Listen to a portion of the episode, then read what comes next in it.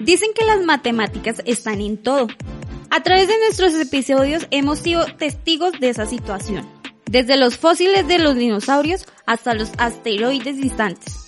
Hemos usado números, medidas, datos y tablas para poder entender aquello que la ciencia nos ha querido decir.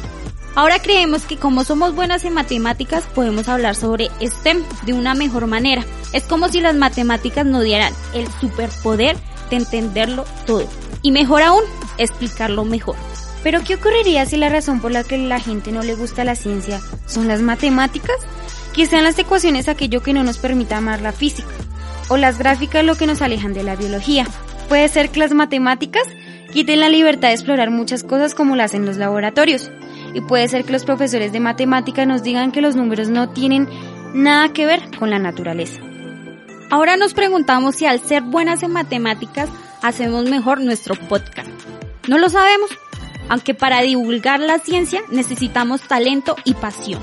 Dos características que a pesar de no aparecer en los libros de álgebra y trigonometría, nos han permitido ser las mejores en la clase del profesor de números. Mi nombre es Claudia Alejandra Vega. El mío es Nicole Joana Castro. Y esto es Estén Juntos.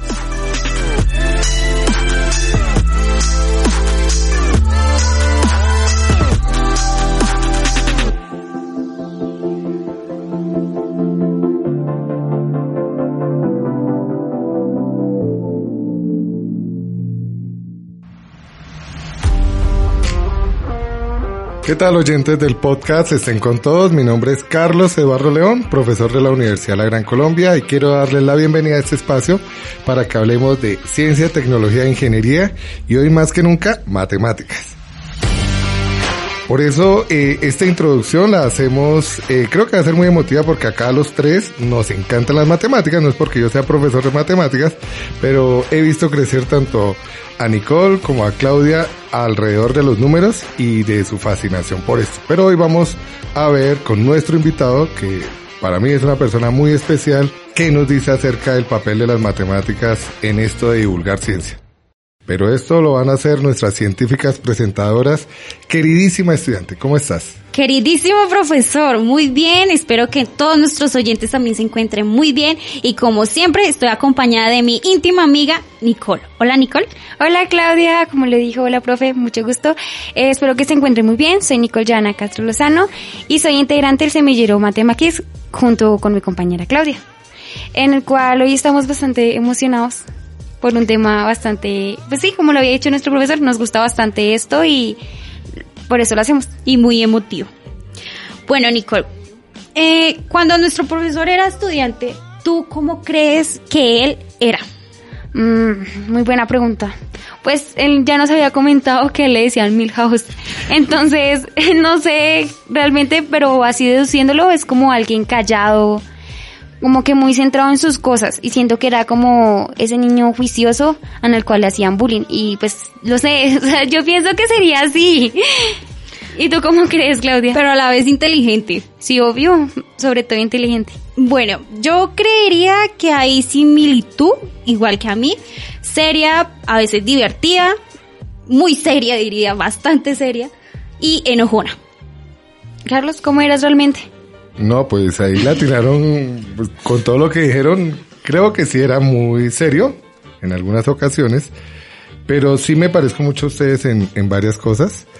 Eh, no solo en el gusto por las matemáticas, sino también en que, al igual que ustedes, yo creo que siempre eh, quise, eh, siempre supe que quise hacer en la vida. Además de enojarnos tan rápido, no, yo no era tan bravo. No, no tengo. Pero ahorita sí. Un poquito de paciencia. bueno, para eso le vamos a dar la bienvenida al profesor de mi profesor, Jaime Gómez. Bienvenidos a Estén con todos. Muchas gracias. Bueno, pues queremos saber más sobre ti. ¿Quién es Jaime? Jaime es el sexto de diez hermanos de una familia clase media que tuvo la fortuna de estudiar en la Universidad Pedagógica, que se formó en su maestría en la Universidad Nacional, que hizo un año de divulgación científica en la Universidad de Salamanca, que dirigió las publicaciones de matemáticas de la Universidad Nacional, que coordinó las publicaciones de la Facultad de Ciencias y fue director de la oficina de prensa en las rectorías de Antanas Mocus, Guillermo Páramo y Víctor Manuel Moncayo. Oh, qué interesante. Nos gustaría que nos contaras cuando tú estabas en bachillerato, en primaria, ¿cuál era tu materia favorita? ¿O siempre desde pequeño te ha gustado las matemáticas? Mm, yo no podría decir que desde pequeño me hayan gustado las matemáticas, pero sí tuve la influencia de un profesor que me enseñaba cálculo.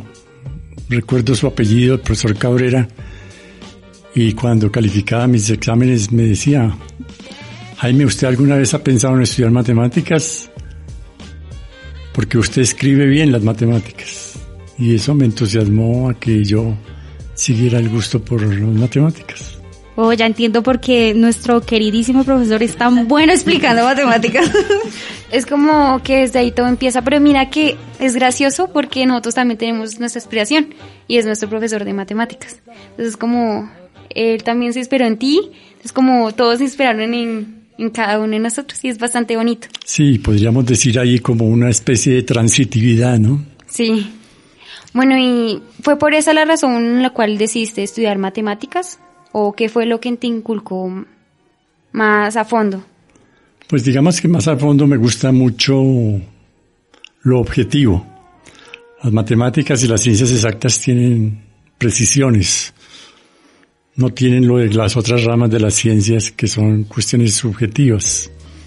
Lo que es correcto es correcto en matemáticas y en economía algo puede ser correcto en un tiempo e incorrecto posteriormente. ¿Alguna vez creíste que un estudiante tuyo sería profesor de matemáticas? Expresando el mismo amor que tú expresas en las matemáticas? Digamos que yo tengo en mis 35 años de docencia en la Universidad Nacional tres alumnos que me han marcado. Uno que puedo decir que conocí cuando fui docente del Colegio Calazán de Matemáticas, que fue un estudiante que después se fue a estudiar a Estados Unidos y trabajaba en la IBM. Y lo curioso por su capacidad matemática era que la empresa no lo dejaba preocuparse por el arriendo, preocuparse por sus servicios públicos, preocuparse por cualquier gasto, por comunicación, por alimentación, porque lo único que él tenía que hacer era pensar, pensar en programas que pudiera hacer computacionalmente con un equipo de ingenieros. Ese fue uno de los estudiantes que me marcó. Otro de la Universidad Nacional, que recuerdo muy bien su nombre, Arno Nostra, que fue un estudiante que durante toda su carrera de matemáticas siempre tuvo cinco en todas las materias. Hizo el doctorado sin tener necesidad de hacer la maestría.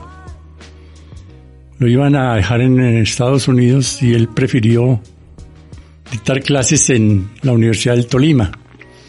Y él decía que prefería ser una flor en el desierto. Y no más mucho más podía hacer en, la Universidad del Tolima y ha hecho una gran carrera en la Universidad del Tolima. Y lo recuerdo porque era muy mal futbolista. Y otro estudiante que también me ha marcado mucho por su forma de sentir las cosas es Carlos, el profesor que ustedes y que se acuerda de mí, que tiene tantas anécdotas que yo sí les digo sinceramente que no las recuerdo, pero que cuando él me las recuerda me produce mucho agrado. Ay, tan bonito. Es como, por ejemplo, el segundo que nos contaste se parece mucho a Claudia, a, ella, porque es una persona que siempre se ha destacado mucho por sus notas y siempre la recuerdan por eso. Pero también fue gracias a un profesor. Qué bueno. Y aquí está al lado y ah, gracias a él siempre, él es como un apoyo para mí y por eso siempre me he destacado, siempre he sido juiciosa y por ejemplo siempre me ha gustado las matemáticas por su forma de hablarlas o por lo complicado que es. O mejor dicho, como un estado que él publicó, una frase, me gusta hablar de cosas imposibles. Y podemos, em- podemos poner ejemplo como las matemáticas. Son muy imposibles de hacerlas o, o de explicarlas, pero siempre van a haber, van a, haber- perdón, el, el enreo, No. siempre van a haber respuestas. Y eso es lo bonito de, de- de las matemáticas.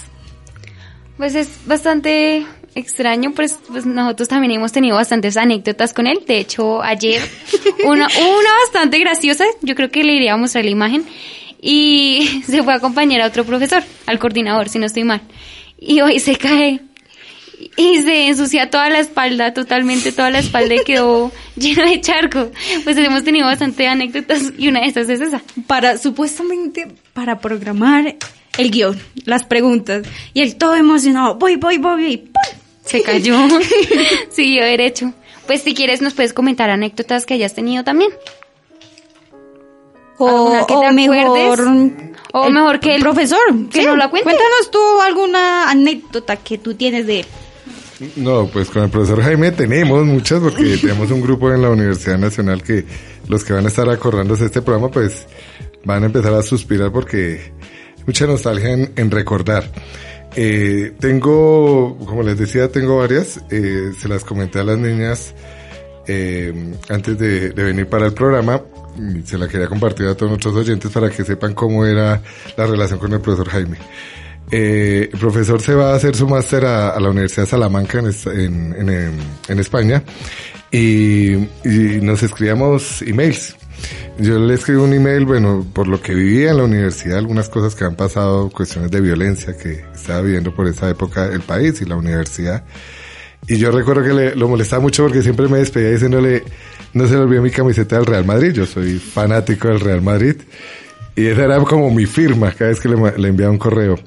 Y yo recuerdo que, bueno, yo soy de una condición muy humilde, obviamente de una camiseta del Real Madrid, pues para mí en esa época era muy difícil.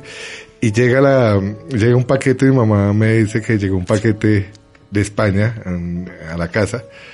Y cuando hoy lo abro, era una camiseta del Real Madrid, pero lo gracioso no fue eso, lo gracioso fue que cuando estiro la camiseta se cayeron unas fotocopias sobre un libro de Fermat, que era mi matemático favorito, lo, lo estudiaba bastante, y una nota del profesor diciendo, léase esto.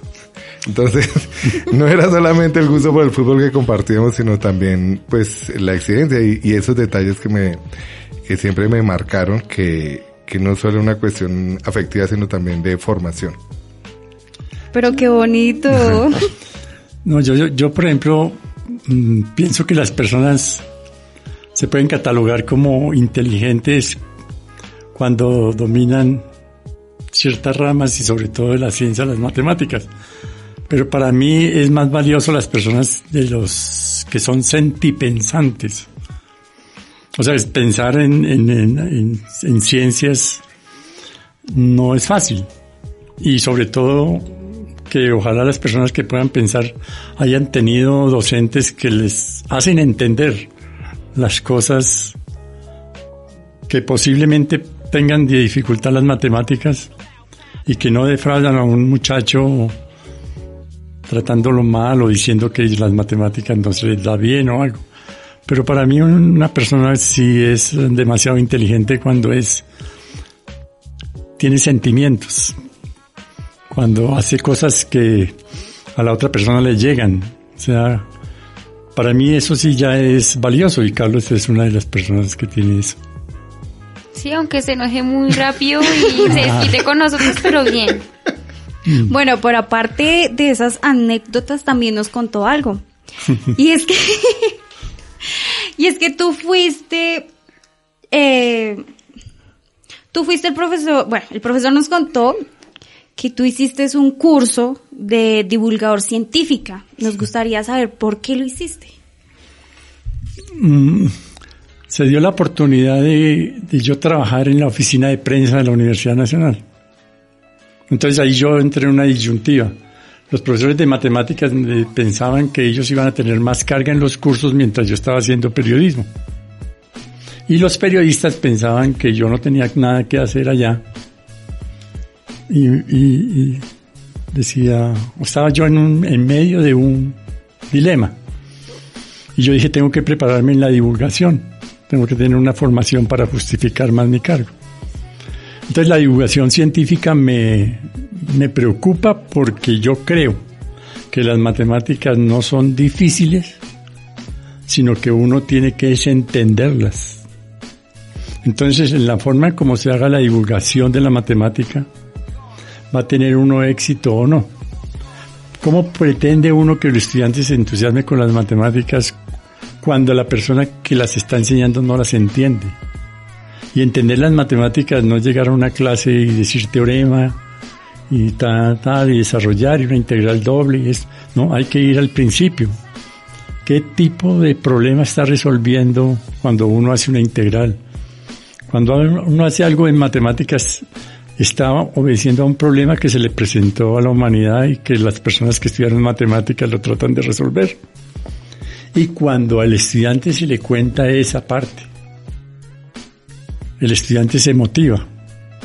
Entonces él va a mostrar interés, ya no se va a encontrar con algo mecánico. Entonces por eso me parece que la divulgación de la matemática para mí era muy importante porque yo creo que el problema no está en que sean difíciles o no, sino que el problema es cómo se enseñan, cómo se divulga. Me parece que era clave, entonces yo tenía mucho que aprender en ese aspecto. Y por eso me fui para allá, para la Universidad de Salamanca a estudiar eso. Ah, es como métodos que uno puede adaptar para que los demás les guste. Claro, claro. Ah, esa para que los entienda. Claro, claro, claro, y sí, sí. me parece muy interesante porque cuando estaba en primaria mm, nos explicaban matemáticas pero a la ligera y uno no entendía. Entonces siempre uno decía, uy, pero ya no me gustan las matemáticas, no. O sea, No, pero tienes razón, mi mamá mi mamá tenía una forma de explicarme las... Es que yo ya lo había comentado antes, que yo era muy mala en las tablas de multiplicar. Entonces mi mamá la manera de enseñarme era regañándome. Yo no aprendía nada y yo llegaba como al colegio y yo... "Mm". Y fue que habían diferentes métodos, como en un cajitas o cositas como didácticas. Claro. Y así aprendí. Y si uno mira, por ejemplo, cómo los egipcios o los babilonios, babilónicos utilizaban métodos para hacer tablas de multiplicar y para hacer operaciones matemáticas, y si uno entiende ese proceso y se lo enseña a los estudiantes, ellos se motivan y van a ver que no es difícil. Claro. en las gráficas, yo me acuerdo de un ejercicio del profesor, eh, sí, era como las pirámides, que es unas gráficas hasta un punto. No, eh, siempre era complicado, pero ya después el, preguntó, el profesor nos preguntaba, ¿los ent- ¿sí entendieron? ¿Está fácil? Y nosotros, sí, está fácil. Esa es la pregunta que yo nunca le recomiendo a un profesor que le haga a los estudiantes. ¿Entendieron? Cuando el profesor hace la pregunta de que me entendieron es que él está teniendo duda de que se hizo entender. O sea, el problema es de él. ah, ya Yo- yo no entiendo. sabía eso, Ah, sí, no, sabía. Claro. aunque, aunque hay veces que, aunque hay veces que hay compañeros que lo hacen dudar a él. Porque dicen, no, mira que eh, a mí me dio este resultado y al profesor le dio otro. Sí. Lo hacen dudar bastante y hay como... Y la frase siempre, era, era para ver si están atentos. Ah, Sí. Un poquito mentiroso, profe. Perdón, capitán. Ok, yo quiero saber cómo eran los profesores antes. Pues nosotros ya habíamos, yo soy de ver películas y a mí me gustaba mucho y estaba mirándome una, de hecho Claudia también la vio, ¿no? Y estábamos comentando que la película era de un, de un muchacho que trabajaba en un colegio, pero ese muchacho limpiaba, era el que limpiaba, o sea, el que hacía aseo. Y el profesor tenía la maña de poner los ejercicios afuera del, del salón para que los para que lo ah, para perdón para que lo ay, no puedo pronunciar para que lo resolvieran. O sea, Sí. el profesor siempre había un tablero y entonces él un día se le dio por decir, voy a poner un ejercicio complicado y el que lo logre pues tendrá su premio. Entonces un día él pasó barriendo o trapeando y entonces él se quedó mirando el tablero y en un momento él lo hizo. Se le pareció muy fácil y nosotros, bueno, yo pensaba yo, pero siempre estaba complicado. Al día siguiente, el profesor llegó al salón y miró y estaba perfectamente, estaba resuelto. Cuando dentro sus alumnos y le preguntó que quién lo había hecho, nadie contestó, nadie sabía. Volvió otra vez y el profesor borró y volvió y dejó otra vez.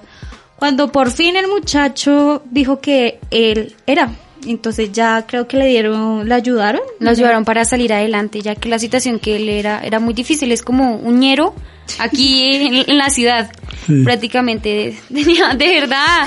Y él pudo salir adelante y, y ahorita se supone que en la película se inspiraron en alguien que re- realmente le pasó eso. Este es un momento histórico aquí en el podcast porque es la primera vez que ellas siempre citan películas. Acá eh, todos nuestros oyentes, los que han seguido el programa saben, pero es la primera vez que citan una película conocida. Porque siempre citan películas que solo han visto ellas. Nadie más de la humanidad. Esta sí la vi, se llama En Busca del Destino.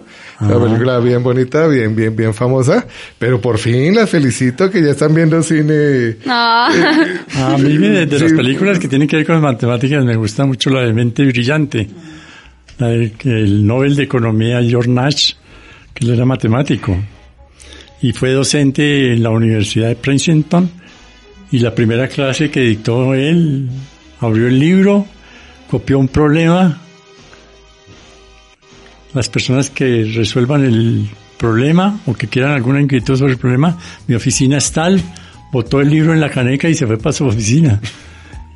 No sé si ustedes vieron la película. No, pero sí me interesa. Sí, me es de la voy a ver. matemática, sí, mente brillante. Y también existe el libro, ¿no?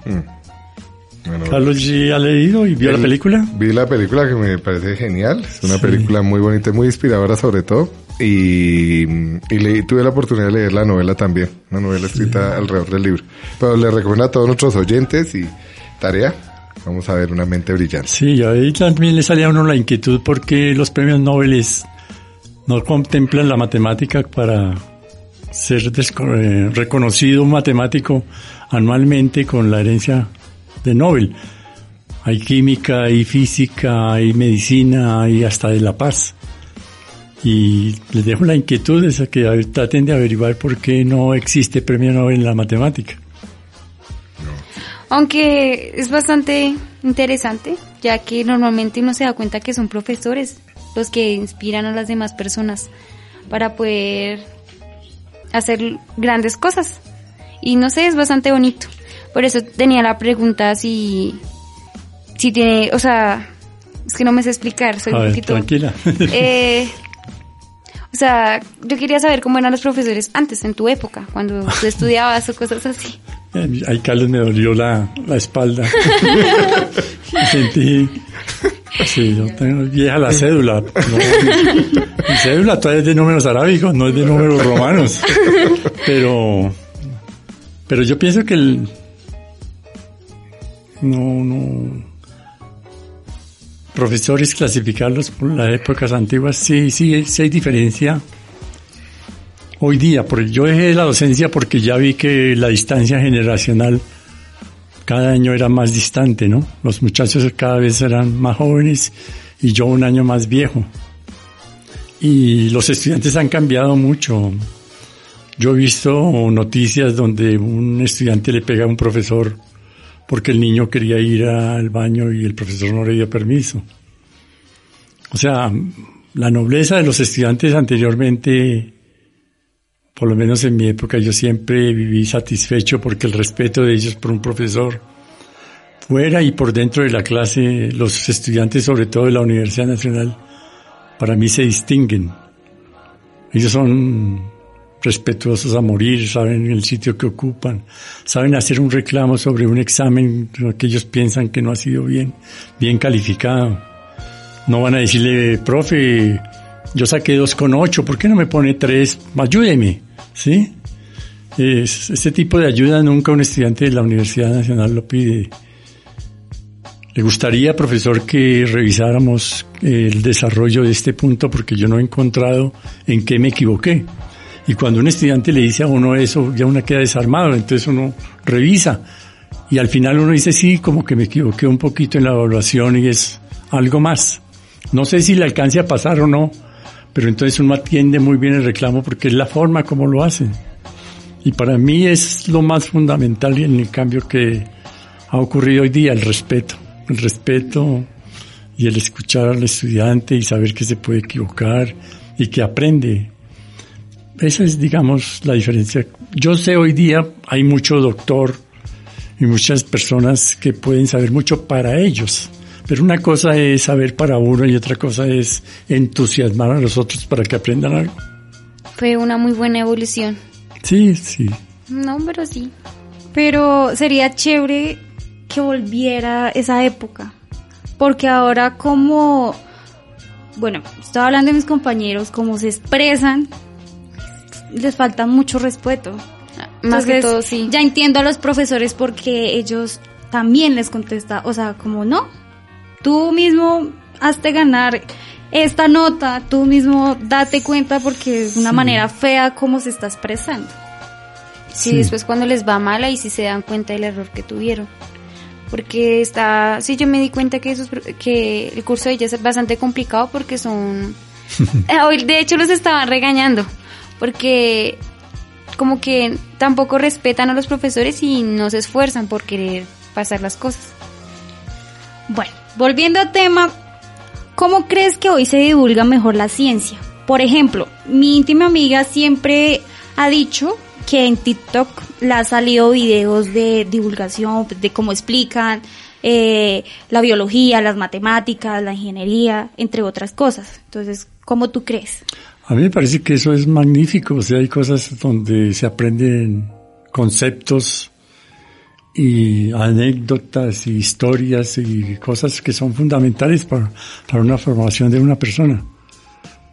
Pero seamos conscientes que no, la mayoría de ustedes, los jóvenes, no consultan las páginas científicas. ¿cierto?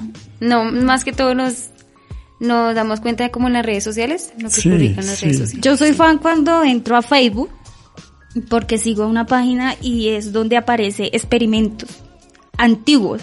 Y yo soy tan misteriosa que siempre le digo, mami, ¿qué tal le parece este experimento? Y mi mamá, uy, pero hace tiempos que, o sea, ha pasado muchísimo y todavía como que salen esos experimentos y son, algunos dan miedos, pero otros son divertidos. Entonces, pues, sí son interesantes. Pero sí me parece que la tecnología ha hecho que las cosas sean mucho más asequibles y el conocimiento pues se difunde de una manera mucho más rápida. Pero ya depende del interés de la persona, ¿no? Es verdad, aunque se me ocurrió como ahorita pensándolo, cuando estabas estudiando divulgación, ¿cuál es el tema que más te gustó? Porque pues cada uno tiene temas que a uno le, le interesa o le llaman la atención más que a otros. Por ejemplo, a mí hace poquito sobre el cerebro y cosas así, me ha, me ha llamado bastante la atención y la evolución que hemos tenido. A mí me gustan mucho los números primos. ¿Los números primos? Sí. ¿Por qué? ¿Qué Porque tienen de son- especiales? Somos, hay una cosa, por ejemplo, que en matemáticas se llama las conjeturas. Y una conjetura es una proposición en matemáticas de la cual no se puede decidir si es falsa o si es verdadera, porque no se ha demostrado ni tampoco se ha refutado. ¿Me hago entender? Sí. Sí. Y dentro de esas aparece la conjetura de Goldbach, que es que todo número par mayor de 2 se puede expresar como suma de números primos. Mm, ¿y Por ejemplo. Sí. Si uno toma el número 8, 8 es un número par y se puede expresar como 5 más 3. Ay, sí, tienes razón. Yo ya había escuchado eso, pero no, no me acuerdo bien, pero es como en el reloj, que uno mira la suma de esto y esto da, da ese... Pero es una cosa tan sencilla y a la vez tan profunda porque creer uno que en matemáticas existe ese tipo de cosas. Ustedes que con seguridad dominan el teorema de Pitágoras y saben que sumas de cuadrados Sí. a un tercio cuadrado, pero entonces el teorema de Fermat va más allá y dice x a la n más y a la n igual z a la n. No tiene soluciones enteras para n mayor o igual que 3. Y eso no se demostró sino hace menos de 100 años. Y lo demostró un señor que en quinto de primaria le enseñaron el teorema de Pitágoras y él se quedó con esa inquietud. ¿Qué pasa cuando es x al cubo más y al cubo igual z al cubo? ¿O qué pasa cuando x a la 100 más, 100 a la, más y a la 100 es igual a z a la 100? Ese es el último teorema de Fermat. Y él lo demostró cuando pasó de la edad de 40 años. Entonces él no ganó la medalla Fields porque es condición necesaria para poderla ganar ser menor de 40 años. Y entonces ahí ya les doy una pista del, premio Nobel. Las matemáticos, pues como no tenían oportunidad de ganar el premio Nobel, entonces crearon una medalla que se llamaba la medalla Fields, que reconoce a los mejores matemáticos del mundo. No sabía tampoco. Y se dedicó toda la vida a demostrar ese teorema. Ya entiendo cuando el profesor dice que las matemáticas son muy celosas, porque tienes que centrarte en ellas, averiguar y averiguar y averiguar. Pero interesante, ¿no? Sí, y a la vez no complicado, se me hace complicado existía. porque Z, la N, es como álgebra, se me hace es, parecido. Claro, y si uno mira la trayectoria de los números primos, entonces uno aprende a hacer tablas de números primos utilizando el método de Eratóstenes, que consiste en ir tachando. ¿Cómo comienza uno y cómo puede demostrar que entre 1 y 100 hay 21 números primos? Pues simplemente hace los números de 1 a 100 y uno dice, uno no es primo porque para que el número sea primo debe ser entero mayor que 1 y solamente divisible por 1 y la unidad, por el mismo y la unidad. Entonces lo tacha, lo criba. El número 2, entonces uno dice es entero mayor que 1, es divisible por 1 y por 2, ese es primo, es 2. Pero a partir de ahí entonces uno dice cualquier número que sea múltiplo de 2 ya no puede ser primo. Entonces uno tacha el 4, el 6, el 8, el 10, el 12. Y entonces comienza uno a cribar. Y cuando uno hace ese listado de 1 hasta 100 encuentra los 21 números primos. Y los números primos son muy importantes para las claves de seguridad hoy día en tecnología. Para seguridad en los bancos. Para los códigos.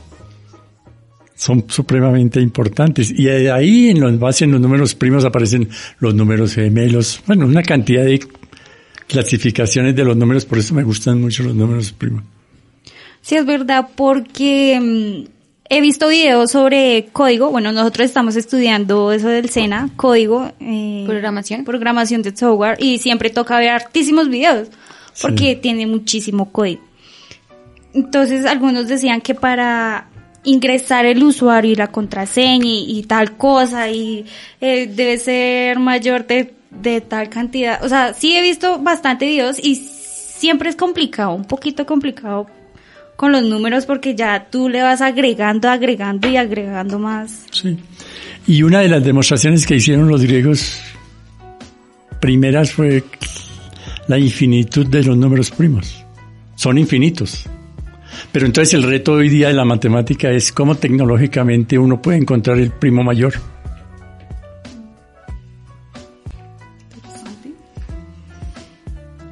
Se puede hacer, bueno, se puede hacer ciencia o divulgar ciencia, pero sin ser buenos. Carlos. Es que era algo, algo que decía el profe acerca de, de saber lo que vamos a enseñar. Y digamos que cuando yo quiero, en- nos ha pasado mucho, que, que pronto a veces prima eh, el, el, el ser maestro encierra no solamente tener unas estrategias didácticas y una forma de llegar, y eso lo hemos aprendido también aquí en el podcast, en que es necesario saber comunicar las cosas, pero lo primero es saber de Sí, lo que sí, estamos sí. hablando. Eh, por eso me gustaba tener la anécdota de la camiseta, eh, porque era eso, era una combinación de, de, de querer hacer las cosas, pero también de saber de lo que estamos hablando. No sé, Sumerce, ¿qué piensas sobre eso? Bueno, o sea, para mí es fundamental, o sea, uno tiene que, lo que vaya a enseñar, saberlo. ¿Para qué? Para después aprender a comunicarlo. Cuando usted es profesor de un estudiante universitario es muy distinto a cuando es profesor de un niño de quinto de primaria. Porque un estudiante de la universidad le puede decir al profesor, profe, no entiendo. Pero entonces la razón por la cual no entiende es porque se distrajo, porque algún compañero también lo hizo perder la atención. Pero cuando un niño de quinto de primaria le dice a usted, profe, no entiendo, es porque el método que usted utilizó al niño no le llegó. Y es donde usted como maestro tiene que aceptar el reto de buscar otro método para poder hacer entender el mismo concepto. a mí me parece que es fundamental para poder enseñar saber lo mejor posible el concepto y el saber es condición necesaria para poder enseñar. Y para divulgar la ciencia, ahí la palabra que yo el adjetivo lo pongo entre comillas, el ser bueno.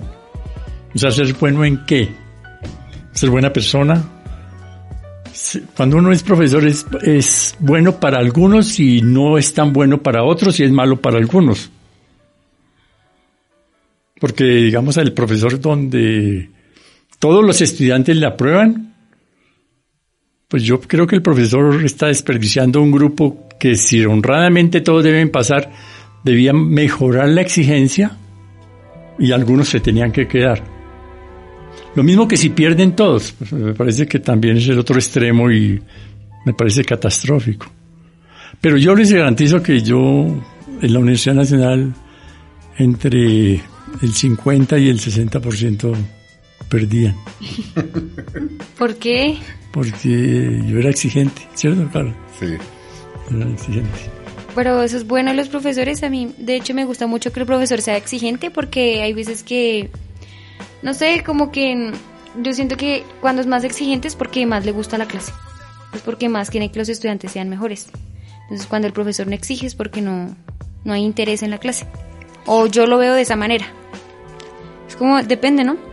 Bueno, aquí cambiando un poco de tema, ¿cómo hacemos que los cómo hacemos que más profesores de matemáticas quieran divulgar ciencia? Porque a veces como que el profesor no le gusta hablar de algunos temas o no entiende. Por ¿Cómo ejemplo, podríamos hacer? Por ejemplo, de la ciencia las arañas. ¿No le gusta? No, no, eh, lo que pasa es que eh, nosotros tenemos, bueno, teníamos unos temas vetados acá, el tema de las arañas, entonces tocó quitarle el veto, ya hicimos nuestro, nuestro episodio de arañas, pero, pero para uno como profesor de matemáticas es muy raro hablar de ciencia, casi siempre nos quedamos con un discurso enfocado y, y encerrado en nuestro saber matemático. Eh, por eso cuando nosotros preparábamos el programa decíamos, bueno, ¿cómo hacemos para que los profesores de matemáticas hablen más sobre ciencia y no se queden solamente hablando de matemáticas? Ya. Pues a mí me parece clave que hay que tener, eh, hay que escribir, hay que escribir, hay que tener revistas que permitan que las personas puedan expresar sus conceptos sobre otras cosas que sean de ciencia y distintas a las matemáticas, o dentro de la misma matemática. Pero el hecho de compartir en un escrito, en una revista, ante sus colegas y ante la unión pública, cuál es el pensamiento de cada persona, pues me parece que eso es como una fuente para que otras personas también se pronuncien sobre eso. Genial. Siempre sigo que, quedé pensando, pero sí es verdad. Siempre le pedimos a nuestros invitados que le envíe un mensaje a todos los niños y niñas del país.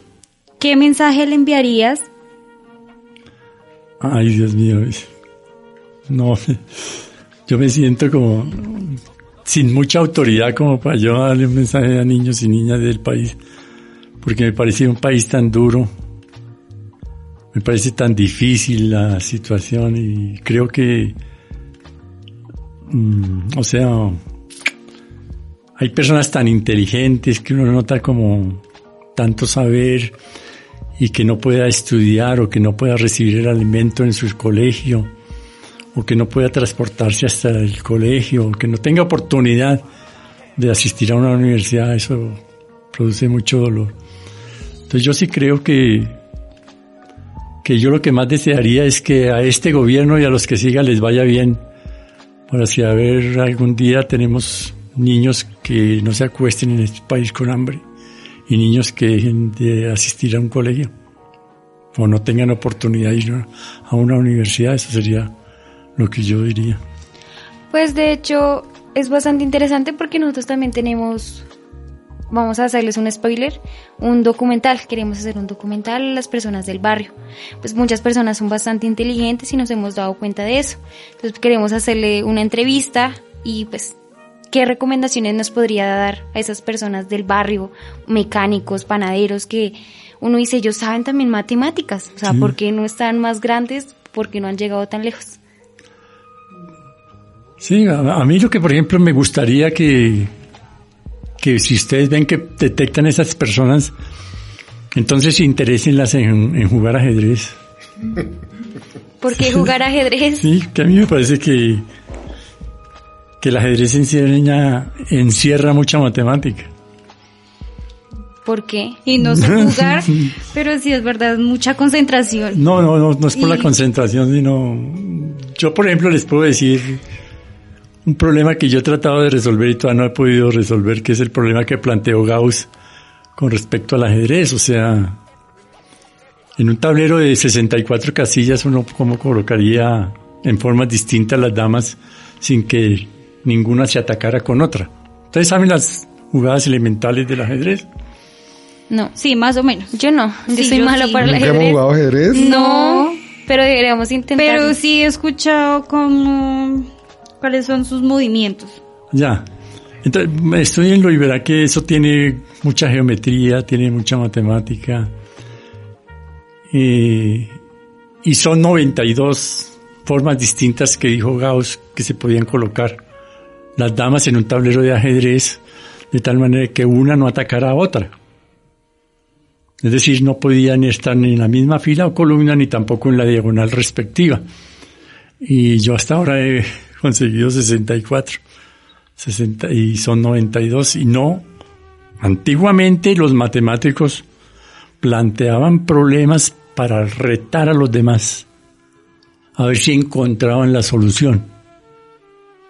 Entonces, ese es uno de los problemas que ya resolvió la matemática y que se planteó, lo planteó Gauss, que es uno de los más grandes matemáticos de la humanidad. Fíjense que, que eso es otra cosa que uno aprende en las matemáticas y es que uno podría resolver el problema y quedarse con esa solución, pero eh, el profe dice hay 92 soluciones y llevo 64. Sí. Entonces digamos que alguien hace una, por mucho hará dos, pero, pero pues ya llegar a 64 soluciones del mismo problema no causa desmotivación solucionar el mismo problema. Ah. Causa una motivación encontrar más respuestas al mismo problema. Y eso es una enseñanza que tienen las matemáticas porque pues es ver la vida desde diferentes puntos de vista. Un problema tiene distintas soluciones y, y creo que por eso es que las matemáticas son tan importantes para vivir, porque nos enseñan a solucionar las cosas desde diferentes puntos de vista, de abordarlas desde diferentes puntos de vista y resolverlas de diferentes maneras. Y en el cálculo uno diferencial uno se da cuenta fácilmente cuando ve que Newton y Leibniz por distintos caminos llegaron a soluciones del cálculo diferencial. Pues viéndolo de- desde ese punto, ¿será que con las matemáticas nos podemos comunicar mejor? ¿O de qué manera nos podríamos comunicar? Pues a mí me parece que sí, porque las proposiciones en matemáticas como que van encadenadas y son ciertas y son falsas. Entonces cuando uno se comunica con la verdad, de acuerdo a unos postulados y de acuerdo a unas definiciones, pues uno aprende a decir las cosas sustentándolas.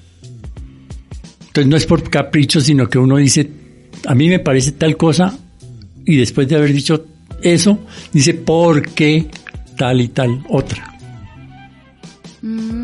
Entonces eso fue gracias a las matemáticas. Y eso es, se debe a las matemáticas. Todo tiene sentido. To- Entonces toma sentido que como uno eh, estudiando matemáticas aprende que existe rigor para el, el idioma cotidiano, para lo usual. Si uno va a leer el recibo de la luz, entonces uno mira cuántos kilovatios eh, consumió, a cómo está el kilovatio. Entonces uno dice, esta esta cuenta está bien, estoy pagando una sobretasa. Entonces, ese tipo de razonamientos mm, se lo proporciona la matemática. Todo tiene conexión. Sí, porque sí, en sí. inglés usamos ese método, ese método para aprender inglés. Entonces es bastante interesante. Me gustaría saber cuál es la diferencia entre un profesor y un divulgador. Ya que tú fuiste las dos Bueno, cosas. estudiaste divulgación y además Fuiste profesor. O es profesor. Mm. Pues a mí me parece que la divulgación es un complemento al profesor. Profesor, pues formado tradicionalmente en una escuela donde se forman los profesores, que puede ser en las antiguas normales de los colegios que tenían el bachillerato clásico y el normalista, o en una universidad que prepara profesores. Pero cuando el profesor quiere ir un poco más allá, entonces aprende a divulgar lo que sabe de su ciencia. Entonces no, no, no es que sea diferencia, o sea, la divulgación le complementa a uno la formación de profesor. Sí, porque esa duda la teníamos ya desde que empezamos a hacer esto, teníamos esa duda. Sí, porque pues para nosotros esto es nuevo, digamos, nosotros no hemos hecho un curso de divulgación, eh, esto lo hemos hecho más con el corazón que con otra cosa, porque nos interesan algunos temas de ciencia y pues nadie nos ha enseñado a divulgar ciencia. Entonces lo primero que hemos hecho es de lo que hemos hablado hace un rato, de estudiar más a fondo los temas que preparamos para cada uno de los programas y lo segundo es tratar de hacer esas preguntas que se haría cualquier niño, cualquier adolescente que creo que ese es el sentido de este podcast para todos nuestros oyentes y hacer un poco más cercana la ciencia y cada uno de los temas que tocamos acá. Pero ahí me surge a mí un interrogante y es sobre la responsabilidad que nosotros tenemos, ya estoy hablando como universidad, eh, digamos, hay una, hay, digamos, hay una carencia en Colombia, no sé su merced qué piensa sobre si hay una carencia sobre la divulgación por parte de las universidades, de las entidades. Eh, ¿Se divulga ciencia en Colombia o, todavía estamos muy lejos de pronto de lo que deberíamos estar haciendo en estos momentos sobre divulgación científica? Pues a mí me parece que sí se ha descuidado la divulgación, se ha descuidado. Inclusive no, no conozco en, el país universidades que tengan específicamente el área de divulgación. Yo en la Universidad Nacional dictaba un curso de contexto, de contexto sobre divulgación de la ciencia. Y entonces en esa asignatura asistían estudiantes de a partir de cuarto semestre de cualquier carrera. Y estudiábamos temas. Entonces para mí era supremamente interesante ver médicos, ingenieros, farmacéuticos, matemáticos, estadísticos, hasta abogados, contemplando un tema matemático o un tema de la ciencia desde distintos puntos de vista. Entonces, para mí eso es muy enriquecedor. Sí, yo, yo recuerdo ese curso porque yo lo tomé. Ay, ¿y cómo le fue? ¿Y lo aprobó no? Nada, sí lo aprobé. Y recuerdo que la, el, el producto fue la primera vez que me senté a escribir un artículo eh, pensado para que lo leyera cualquier persona. Sí, escribí un artículo sobre Fermat que es mi eh, cuento la historia de Fermat y del último teorema, pero y todavía tengo ese artículo. O sea, fue el primer intento que tuve de poder plasmar un tema matemático para que cualquier persona que leyera ese artículo lo, lo pudiera lo pudiera hacer. De, por sí les cuento otra anécdota que me estoy acordando. Eh, cuando el profesor Jaime se va de la Nacional me llama y yo llego a la universidad y entre las cosas que me regaló en los textos y me regaló una colección de revistas de matemáticas de hace más de 50 años, pero me regaló muchas revistas, creo que eso es parte de la herencia que él me dio, muchas revistas de, sobre ciencia. Algunas que hacía la ACAC, la Asociación Colombiana para el Avance de la Ciencia, tiene una colección muy grande de revistas que todavía tengo. Y me daba cuenta con, con, esa herencia, que si lo podemos llamar así, era que yo tenía que hablar de cosas diferentes no solamente mi, mi biblioteca no puede ser solamente libros de matemáticas. Eh, además, porque cuando uno lee sobre eh, revistas científicas, uno se da cuenta que esas revistas científicas son de divulgación, entonces están hechas para cualquier persona. Y, y todavía las, la, la, las veo y cuando trato de hacer esto, porque soy profesor de matemáticas, me toca aprender mucho sobre ciencia para poder hacer estos temas, me doy cuenta que, que al lado de ustedes, pues no he sido solamente un profesor de matemáticas, sino un estudiante de ciencia. Mm, mm. Por eso recordaba lo de las revistas porque fue otra de las anécdotas de las enseñanzas que recibe parte suya. Bueno, profe Jaime, al final siempre le vamos a pedir a nuestros invitados que nos dejen una tarea. ¿Qué tarea o actividad sobre la divulgación de ciencia nos puedes dejar a nosotros y a nuestros oyentes en, las, en nuestras casas? Como por ejemplo ya nos dejaste una tarea de ver mente brillante, nos puedes dejar otra si quieres. Pues a mí sí me gustaría que trataran de investigar, a ver hasta dónde llegan todo lo que puedan sobre números primos. Y los resultados que vayan encontrando, yo les puedo decir si ya son conocidos o no. O a lo mejor con toda seguridad que estoy convencido de que con el entusiasmo que tienen, a lo mejor encuentran resultados que todavía las matemáticas no han encontrado. ¿Será? ¿Será? que sí, la vamos a hacer. Bueno, estoy muy emocionada por hacerla. Me llama mucho la, la curiosidad. No, y cuenten con que con mucho gusto les atenderé en lo que sea posible. Sí, porque números primos. La verdad nunca había pensado en números primos. Creo que pensé en otros tipos de números que, que los primos. Y lo bueno es que ustedes dos se van a ir a viajar, van a estar allá en sus respectivos lugares de descanso, entonces van a llevar una buena tarea de números primos para que piensen allá al lado de las paquitas, de los pajaritos, De los boquitos, no. de los marranitos, de todo donde van a estar. ¿sí? Bueno, profe Jaime, No, claro. de verdad este programa fue bastante especial, eh, por eso es como, como un, un programa que le debíamos al papel que tiene las matemáticas en la divulgación científica y en general a, las matemáticas. A nosotros nos gusta mucho cuestionarnos sobre las matemáticas porque eh, creo que eso fue lo que nosotros nos unió como equipo de trabajo acá al comienzo. Eh, quería darle las gracias no solamente por asistir a este programa, sino también que sirviera como un homenaje para lo que su merced ha hecho por todos, por todos los que hemos pasado por su salón de clase, que creo que las personas que escuchen este programa lo van a recordar muchísimas cosas porque tienen muchísimas anécdotas eh, con usted, estoy seguro de eso. Y además de eso, pues, eh, en ese ejemplo que su merced nos planteó desde la clase, como es docente, pues es algo que he replicado y que me siento muy orgulloso que personas como Nicole, como Claudia, como el resto de las personas del semillero y los estudiantes que yo he tenido sepan que hubo un origen para todo eso.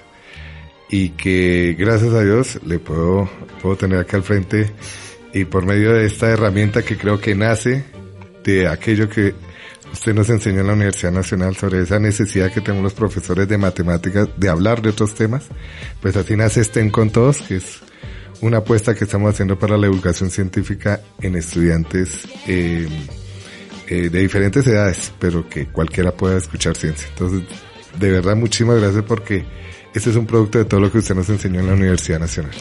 No, yo soy más bien agradecido con ustedes, especialmente con usted, Carlos, y yo creo que este, este punto, esta situación en cual me encuentro hoy, lo único que me dice es que yo hice bien mi labor de profesor.